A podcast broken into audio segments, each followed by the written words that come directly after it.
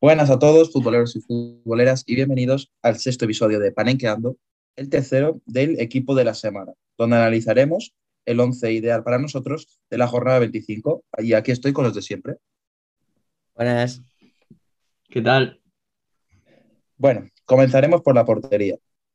El portero que hemos escogido es Jano Black, que tras muchos partidos con el Atlético de Madrid eh, sin conseguir esa portería cero, este fin de semana lo logró contra los Asuna, eh, consigue, eh, destacando cuatro paradas, tres de ellas dentro del área siendo muy claves, y sobre todo es eso, ¿no? que el Atleti ha vuelto a conseguir el pilar fundamental que le dio el año pasado el título a, los del Cholo. ¿Qué opináis vosotros? Sí, bueno, a pesar de no estar cojando una buena temporada, ya no Black, eh, no está siendo, no está encontrando el nivel a los, al que nos tiene acostumbrados. Eh, sumó en la victoria del Atlético ante Osasuna en el Sadar y eh, como has dicho destacan cuatro paradas importantes y bueno, la verdad es que a mí no se me pasa por la cabeza otro portero en, que salve la portería del Atlético. Sí, por añadir algo más a lo que habéis dicho, yo considero que Oblak es, bueno, ha sido uno de los porteros más influyentes en los resultados de su equipo en estos últimos años. Porque se ha hablado mucho de la defensa del Atlético Madrid, pero en especial lo más destacable de esa defensa ha sido el portero. Y en mi opinión, el, el, que el Atlético Madrid vuelva a la senda de victorias y ganar puntos más sólidamente depende en gran medida de Oblak, que tiene que recuperar su nivel y parece que va en buen camino, como se ha visto este fin de semana. Y la verdad que una cosa yo que quería añadir, que me parece súper curiosa mirando un poco a hablar, es que es el portero con menos porcentaje de parada de toda la liga. Bueno, por debajo tiene a Javi Díaz del Sevilla, pero que ha jugado un único partido. O sea, es sorprendente cómo el año pasado, sin ir muy lejos, era el mejor portero de la liga y ahora es el que peor porcentaje tiene de paradas. Así que yo creo que este 3-0 le puede venir muy bien eh, a la defensa del Atlético y a Black en especial. Sí, totalmente de acuerdo.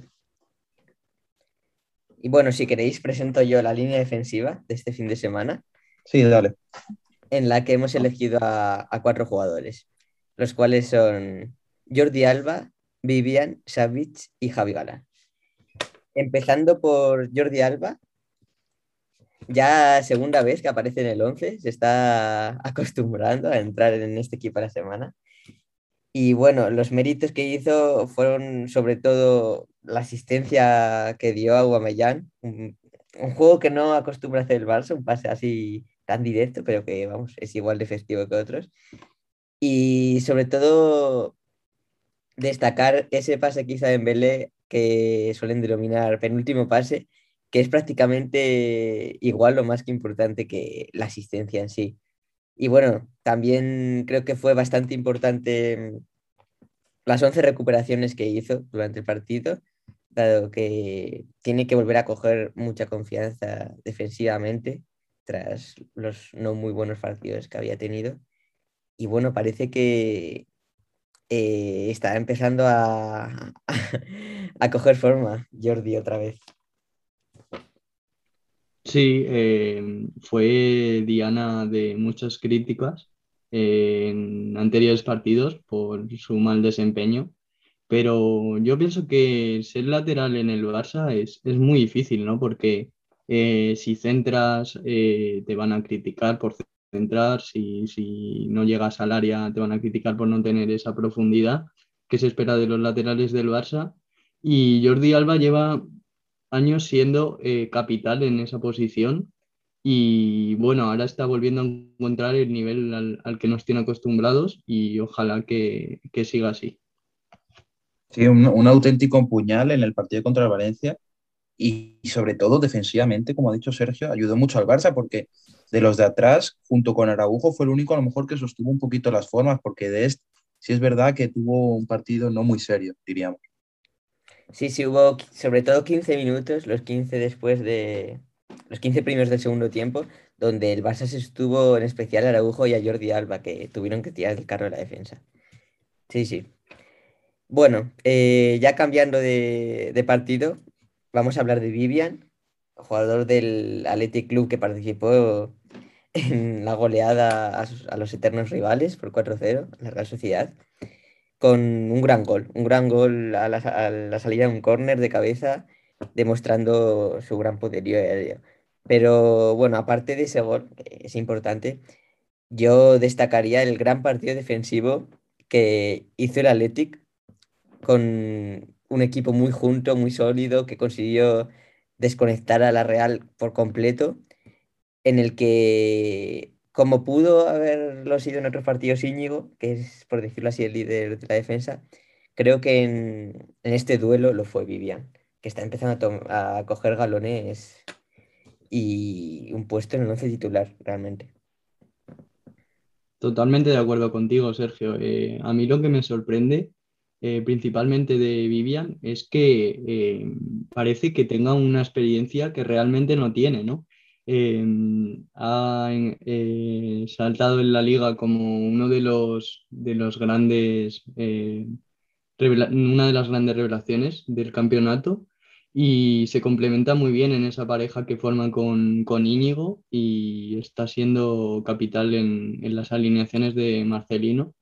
Y además abrió la lata, ¿no? Con ese golazo que parecía que el centro eh, se iba a ir largo, pero Hmm. metió la cabeza y, y metió un golazo, ¿no?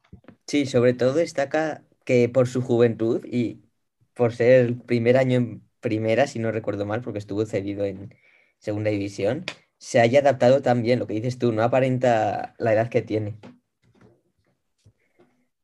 Sí, además era, es que fue un gol muy clave porque el Athletic eh, jugó mucho mejor que la Real, tuvo más ocasiones, pero uf, hasta el minuto 70 estaba costando el penalti fallado de Muniain y muchas acciones que Vivian, tras abrir la lata, ya se vio la clara superioridad en el partido del Athletic Club. Exacto. Sí, anímicamente fue un muy buen efecto. Eh, bueno, continuando con esta defensa, vamos a hablar de Savic, segundo jugador del Atlético de Madrid en este 11, que, bueno, destaca por esa portería a cero que permitió eh, la victoria del Atleti sin muchos problemas. Y bueno, estadísticas como siete despejes que en partidos como, con, eh, como el de Osasuna, donde el rival carga el área tanto, son muy importantes, sobre todo tener defensas así, y que, bueno, esperamos todos que recupere el, el nivel del año pasado, donde para mí fue el líder de, de la zaga atlética, realmente, no solo defensivamente, sino en la salida de balón, que es lo que más mejoró el equipo del Cholo, que ofensi- ofensivamente tuvo un cambio brutal creo que Savic eh, es clave para lo que he dicho antes, volver a, a, la senda de las victorias. No sé qué opináis vosotros. Sí, está claro que está por delante de Felipe, que no está, no está realizando una buena temporada, que se diga. Y como bien has dicho, eh, ante un Osasuna que destaca por su gran juego aéreo, eh, eh, despejó todo lo que le llegó, eh, daba igual lo que, lo que le mandaran, que lo despejaba y, bueno, pues en ese 0-3 al, a Osasuna fue muy importante, junto a Oblak, que también está en el 11. Sí, sobre todo porque parece ser eso, un espejismo del año pasado y todos los balones que lanzó al área los Osasuna, con tiros que se fueron fuera, disparos bloqueados tanto por Savic y otros jugadores, pero sí, yo creo que, como dice Sergio, el líder de la defensa fue Savic y jugó mucho mejor que José María Jiménez, que incluso tuvo que ser sustituido eh, por Felipe, aunque Felipe tampoco dio su mejor nivel. Así que sí, Savic sin duda eh, lideró la defensa junto a Oblak. Sí, sobre todo son partidos que, en mi opinión, requieren mucha concentración, porque centros, centros, todo el rato tener que estar bien colocado, marcando a tu delantero, requieren estar muy metido en el partido y Savic lo estuvo, como suele acostumbrarnos. Y bueno, finalmente, para, para, acabar esta línea defensiva, vamos a hablar de Javi Galán, jugador del Celta de Vigo, que jugó el último partido de la jornada, el lunes, en el que, a pesar de que el Celta no consiguió llevarse la victoria, eh, dado que empataron uno con el Levante. Consideramos que Javi Galán se merece estar en este equipo, eh, en especial por la asistencia que, que aportó a Cervi, un, un, muy buen, muy buen centro, como ya acostumbra Javi Galán, un jugador que llega la línea de fondo en muchos tramos de los partidos y acaba poniendo centros.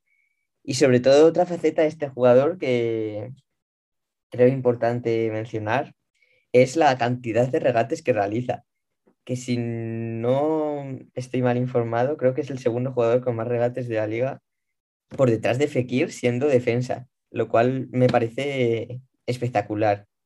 Y bueno, a, mí es un, un, jugador que me encanta y si no fuera por la gran competencia que hay en la selección, en ese puesto, yo creo que incluso podría ser candidato. Para mí Javi Galán es mi debilidad y un fichaje, bueno, coste muy barato que le ha venido de perlas al Celta. A mí personalmente me encantó en su etapa en el Huesca, eh, aunque no, no, sirvió para mantener al equipo ascenso en primera, pero sí, sí que fue claramente uno de los jugadores destacados de ese Huesca. Y el Celta que estuvo eh, avispado eh, contrató al jugador, eh, un jugador mm, con un perfil encarador que pocas veces vemos en un lateral, ¿no? Y es que, como has dicho tú, los, los, regates que hace es que se los hace con éxito, sale de, de situaciones muy difíciles, llega al área y a veces pone buenos centros que se convierten en gol. Sí, la verdad es que sin duda una gran aportación de Javi Galán en ese empate contra el Levante. Destacar, Sergio, que creo que el jugador que más regates diría que es Vinicius, ¿eh? no Fekir. Sí, puede pero bueno, que están ahí, ahí. Este año Vinicius es verdad que destaca mucho más, pero vamos, que un lateral izquierdo esté entre el top 3 de más regates, es que es una calidad inmensa la de Javi Galán. Sí, pero de defensas sí que creo que es el primero, me atrevería a decir. Bueno, sin duda. Sí, sí, de la liga sin duda, yo creo. No, hay muchas defensas que.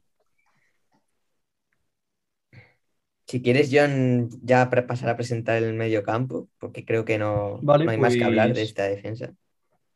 Vale, pues cerramos la línea defensiva y comenzamos con eh, la línea del medio. Eh, los centrocampistas, que eh, no lo hemos dicho al principio, pero es una formación 4-3-3 y para ocupar la, mitad del campo hemos elegido a, bueno, vamos a empezar por Sergio Canales. Un jugador para mí que ha encontrado su máximo nivel en, este Betis y es el timón, ¿no? forma un gran mediocampo junto a, a William Carvalho y a Fekir y bueno, em, está siendo muy importante en un Betis que para mí tiene madera de, un equipo grande este año. Sí, en mi opinión, Canales, el, el jugador más importante de este Betis. Me atrevería a decir más que, eh, Fekir incluso, porque em, no solo destaca ofensivamente en tres cuartos de campo, que es lo que más llama la atención, con goles, asistencias, como lo hizo este, este pasado fin de semana, con un, gran balón a Moreno, que si lo podéis ver es un, golazo, la verdad. Pero en la salida de balón viene muy, muy atrás a recibir y creo que eso es muy importante para lo que propone Pellegrini. O sea, tener una salida de balón limpia eh, es algo que lo permite realmente Canales, porque William Carballo no es su especialidad realmente eso. Y siguiendo la línea de lo que has dicho, John, creo que es un jugador que ha, ha llegado a lo que llamamos el prime en, una edad muy tardía y en un equipo como el Betis. Sí, sí. Sí, la verdad, razón ese prime a lo mejor no, no llegó antes por las lesiones que, que, tuvo que sufrir Canales, pero es un jugador que ahora que está cogiendo una gran regularidad, se, va, se está notando lo que aporta este Betis y a dónde está el Betis, ¿no? Con este equipo del sueño que está haciendo. Yo creo que es un Betis muy posible que acabe en Champions, porque es que son regulares. Otros años a lo mejor el Betis jugaba muy bien, luego se desinflaba, pero es que este año todos los partidos es, una, es un juego que Pellegrini propone y es un, un auténtico, unos auténticos partidazos que realiza el conjunto de Sevilla. Sí, sobre todo destaca la regularidad de este equipo, que a pesar de los rivales, aunque sean más pequeños, sigue manteniendo el nivel y, no pierde últimamente, ha perdido muy pocos partidos. Y lo que dices tú, muy difícil que le quiten la plaza europea, en mi opinión. Bueno, nos alegramos mucho de que Sergio Canales esté triunfando después de esas dos lesiones de rodilla que le mantieron, que la mantenieron fuera un tiempo y está llamando a las puertas de la selección. Eh, bueno, eh, siguiendo con los mediocentros, vamos a comentar eh, la actuación de, Ollán Sánchez, que realmente no jugó de mediocentro, salió de delantero, sustituyendo a Raúl García, pero lo hemos decidido poner aquí. bueno, Jan Sánchez, que dio media hora de calidad y funcionó como revulsivo, eh, metiendo un gol y dando una asistencia, además siendo protagonista en, los demás eh, goles y eh, fue clave en la victoria del Atleti en el Derby Vasco. ¿Qué opináis? Sí, sobre todo jugando media hora, es raro que entre en este 11 y lo ha hecho por, por, lo, por el cambio que aportó el equipo. Yo creo que desde que entró Sanzet, el, el Atlético empezó a funcionar de otra manera, mucho más vertical. Y bueno, destacar también ese gol a balón parado otra vez. Se ve que este equipo tiene muy trabajado estas jugadas, porque son dos goles en un partido tan importante donde los dos equipos están tan intensos a balón parado. Es algo a destacar. Y bueno, Sancet ya últimamente viene haciendo muy buenas actuaciones y es un chico con mucho futuro desde mi punto de vista, porque es de esos jugadores, en mi opinión, indetectables, tipo Müller, que no son ni delanteros, pero tampoco mediocentros, están ahí en tres cuartos y es una posición que, que España ahora mismo realmente no tiene. Así que veremos, veremos hasta dónde puede llegar Ollán. Sí, veremos la, evolución de Sancet, que es un gran jugador. Y como ya he dicho yo, es que sale en el 63 y los cuatro goles, en cuanto sale, eh, se marcan. Sí, es verdad que Muniain también hizo un gran partido para meterle en el 11, pero es que lo que cambió Sancet, yo creo que fue lo que la chispa que, que necesitaba ese Athletic para, para la goleada a la Real. Sí, sí, su influencia fue bestial en el desarrollo del partido. Yo quería destacar también eh, la capacidad que tiene con la conducción de balón, ¿no? Eh, antes, eh, cuando estaba Garitano o el primer año de Marcelino, esas cualidades no las tenía, ¿no? Y parece ser que Marcelino ha hablado con él y, ha sido un estímulo para, mejorar tácticamente bueno, pues cerramos la línea de mediocentros. Eh, hablando de, Pedri, el jugador canario, que eh, no le contaron ese gol al final eh, por una espaldiña de, de Abuemellán, pero vamos, hizo un partido genial y bueno, esperemos que siga así en esa línea. Yo es que realmente no tengo palabras para, para describir lo que hizo Pedri en esa media hora, porque todo lo que intentó lo hizo bien, absolutamente todo. Eh, metió un gol, todos los, pases que realizó prácticamente eh, fueron buenos, con un porcentaje de efectividad, efectividad altísimo. Cuando tuvo que conducir, condujo, regateó. Quiero decir, aportó justo lo que necesitaba el Barça en ese momento que era realmente dormir el partido teniendo la posesión. Y bueno, Pedri es un, especialista en eso. Y al igual que, que Sancet, quiero destacar que jugando media hora ha entrado en, este 11, así que imaginaos la magnitud de, la actuación que tuvo, una auténtica masterclass de, cómo ser un mediocentro. Yo recomendaría esa media hora de Pedri a cualquier chaval que, quiera jugar en el medio, porque es, es bestial, es bestial. Sí, la verdad es que los partidos que nos está acostumbrando Pedri cada vez que leemos jugar es, increíble, es una calidad extrema, es un, un, jugador que dices, bueno, pues tendrá ya una experiencia, pero es que es un chaval, o sea, no deja de ser joven, tiene una progresión altísima, pero ya está a un nivel entre los mejores del mundo en el medio y para mí rozando mucho ser el mejor del Barça, si no lo es, ¿eh? Sí, sí, está ahí, ahí. De hecho, me atrevería, me atrevería a decir que también, ¿eh? Porque no solo por lo que es actualmente, sino por la progresión que tiene. Es que son 19 años. Es, increíble. Un animal. Muy joven, muy joven. Vale, pues acabo yo con la línea delantera. Sí. Vamos. Bueno, caer recalcar que lo hemos dejado en una 4-3-3. Así que vamos con los tres de arriba. Eh, comienzo por Aguamellán. Pierre Emerick Aguamellán que marcó su primer hat-trick con el Barça en Mestalla, como ya lo hizo con el Arsenal. Un partido espléndido del delantero gabonés. Ese último gol que le dieron de, como ha dicho John, de espaldiña de Pedri. Pero bueno, que esos también cuentan. Así que hat-trick del delantero y le dio al Barça lo que necesitaba. Un tío arriba que te marque esos tres goles, que te dé el partido y no se podía dejar fuera de este 11. Eh, ni de lejos se podía dejar de lejos este 11. Como él mismo dijo, eh, Mestalla es mi casa.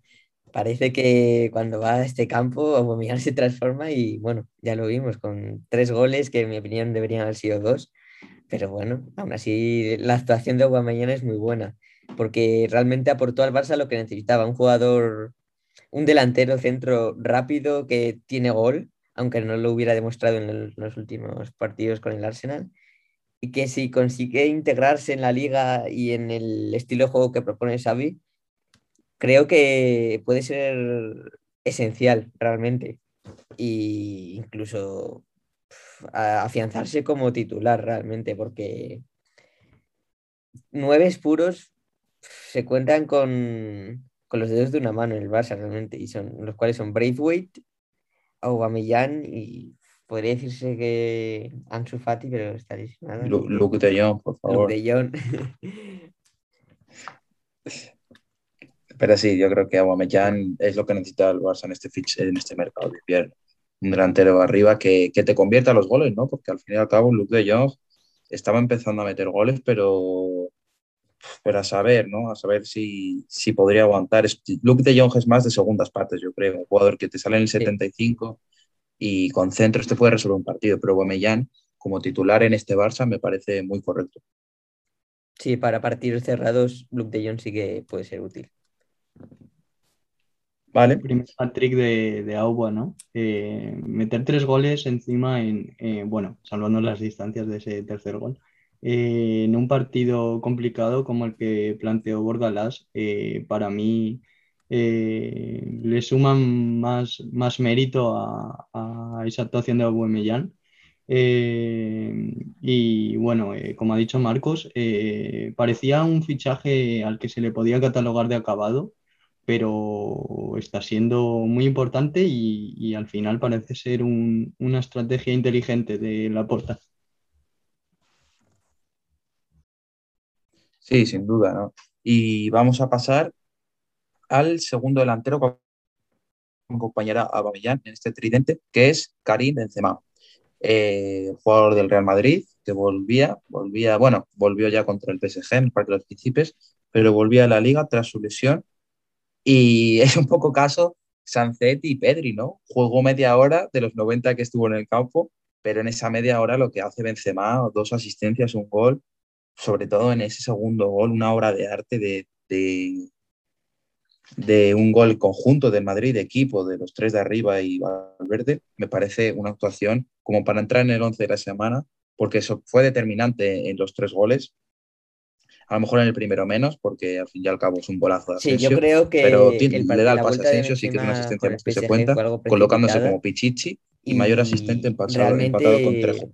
El redebut debería haber sido este, bueno, el redebut, la, la, la, vuelta al terreno de juego debería haber sido este fin, este fin de semana. Aunque entiendo que por la importancia de ese choque se le forzara un poco. Pero bueno, fue una vuelta fantástica, como has dicho tú, Marcos. en media hora eh, empezó a jugar y hizo un gol y dos asistencias. Eh, bueno, Benzema, en mi opinión, está siendo el mejor jugador de esta liga y parece que la lesión no le ha afectado porque, bueno, esos minutos fueron muy buenos y como has dicho tú, el, la asistencia a Vinicius fue una jugada colectiva muy, muy, muy buena. Y eso, creo que para el Madrid el nivel de Benzema es esencial. Es muy importante que esté en forma porque como se vio con el PSG, sí que requiere, el Madrid requiere de los dos bichos de arriba para, para tener buenos resultados. Sí, sí, buena reaparición del internacional francés, que para mí es un jugador de época, ¿no? Porque hasta no siendo muy, muy notable en el partido, eh, no estaba eh, destacando mucho, eh, fue protagonista en, en, ese golazo de Vinicius de jugada colectiva, como ha dicho Marcos, y luego metió de penalti. Así que firmó al final una gran noche y los tres puntos se quedaron en el Bernabéu. Vale, y voy a, vamos a finalizar con el que es para nosotros el jugador de la semana 25, el extremo del Villarreal, Dan Yuma.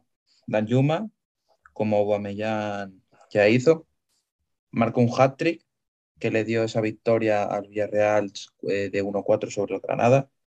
Y destacar de Anjuma, que es un jugador, o sea, un jugador, un fichaje que nadie esperaba el rendimiento que está dando ni de lejos.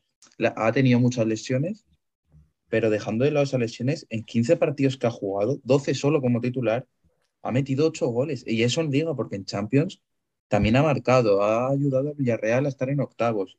Yo creo que fue un fichaje que nadie esperaba que fuese a rendir así y que vamos, muchos jugadores, muchos, muchos aficionados del Villarreal, que diga, van a querer que sí, que continúe un año más eh, a Down Yuma, la verdad. Como has dicho, Marcos, fue un fichaje muy inesperado, pero hay que dar crédito a, la labor del equipo directivo del Villarreal, porque ir a, pescar en segunda inglesa y traer a un jugador de este nivel es, un, es increíble, la verdad.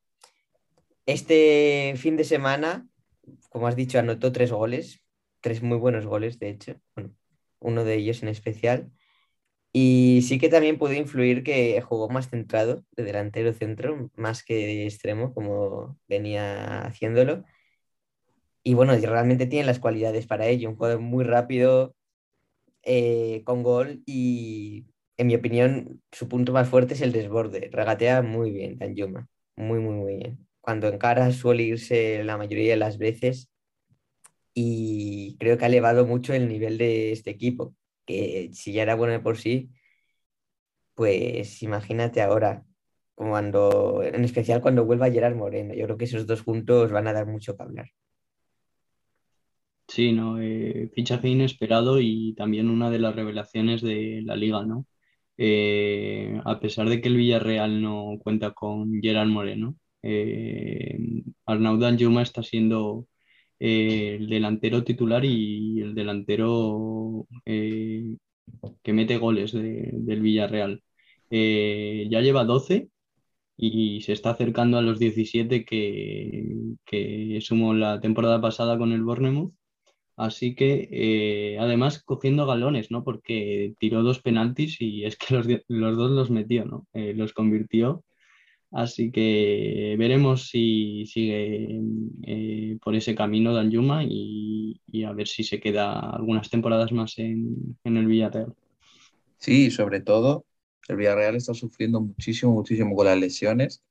Si Gerard Moreno estuviese eh, más regularmente. Y Danjuma también estuviese más regularmente, porque como ya he comentado, de las 25 jornadas ha jugado 15 y 12 de titular, o sea, ha tenido sus, pues, sus lesiones Yuma y yo creo que si consiguen tener una, una gran regularidad Yuma y Gerard Moreno juntarse arriba, el Villarreal puede pelear mínimo, mínimo por la Europa League. Ya lo está haciendo por la Conference, bueno, incluso lo está haciendo por la Europa League, pero yo creo que se puede sentar ahí arriba porque con la inestabilidad que están habiendo en muchos equipos, si un Villarreal consigue establecerse, yo creo que puede luchar por cosas muy grandes.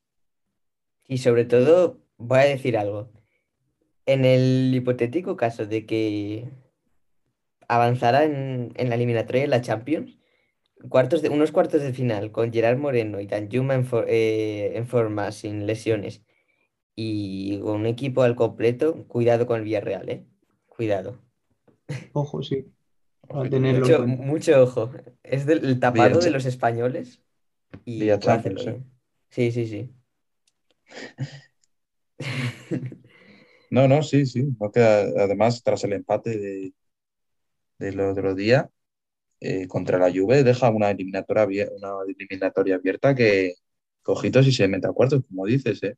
A no ser que Le, toque a lo mejor un pez gordo, pero, pero ojo. Sí, pero son partidos que ya te creces por el escenario y eso, y creo que Emery le gustan esos partidos. La guerra la va a dar, eso está totalmente claro. Así que dejamos aquí el equipo de la semana. ¿Te hago un rapasito? Venga, sí, para que se entere el público. Venga, pues como ya hemos dicho, una 4-3-3 con en portería Oblak, defensa para Jordi Alba, Vivian, Savic y Javi Galán. En el medio campo a Canales, Sánchez, Pedri, un medio campo muy defensivo.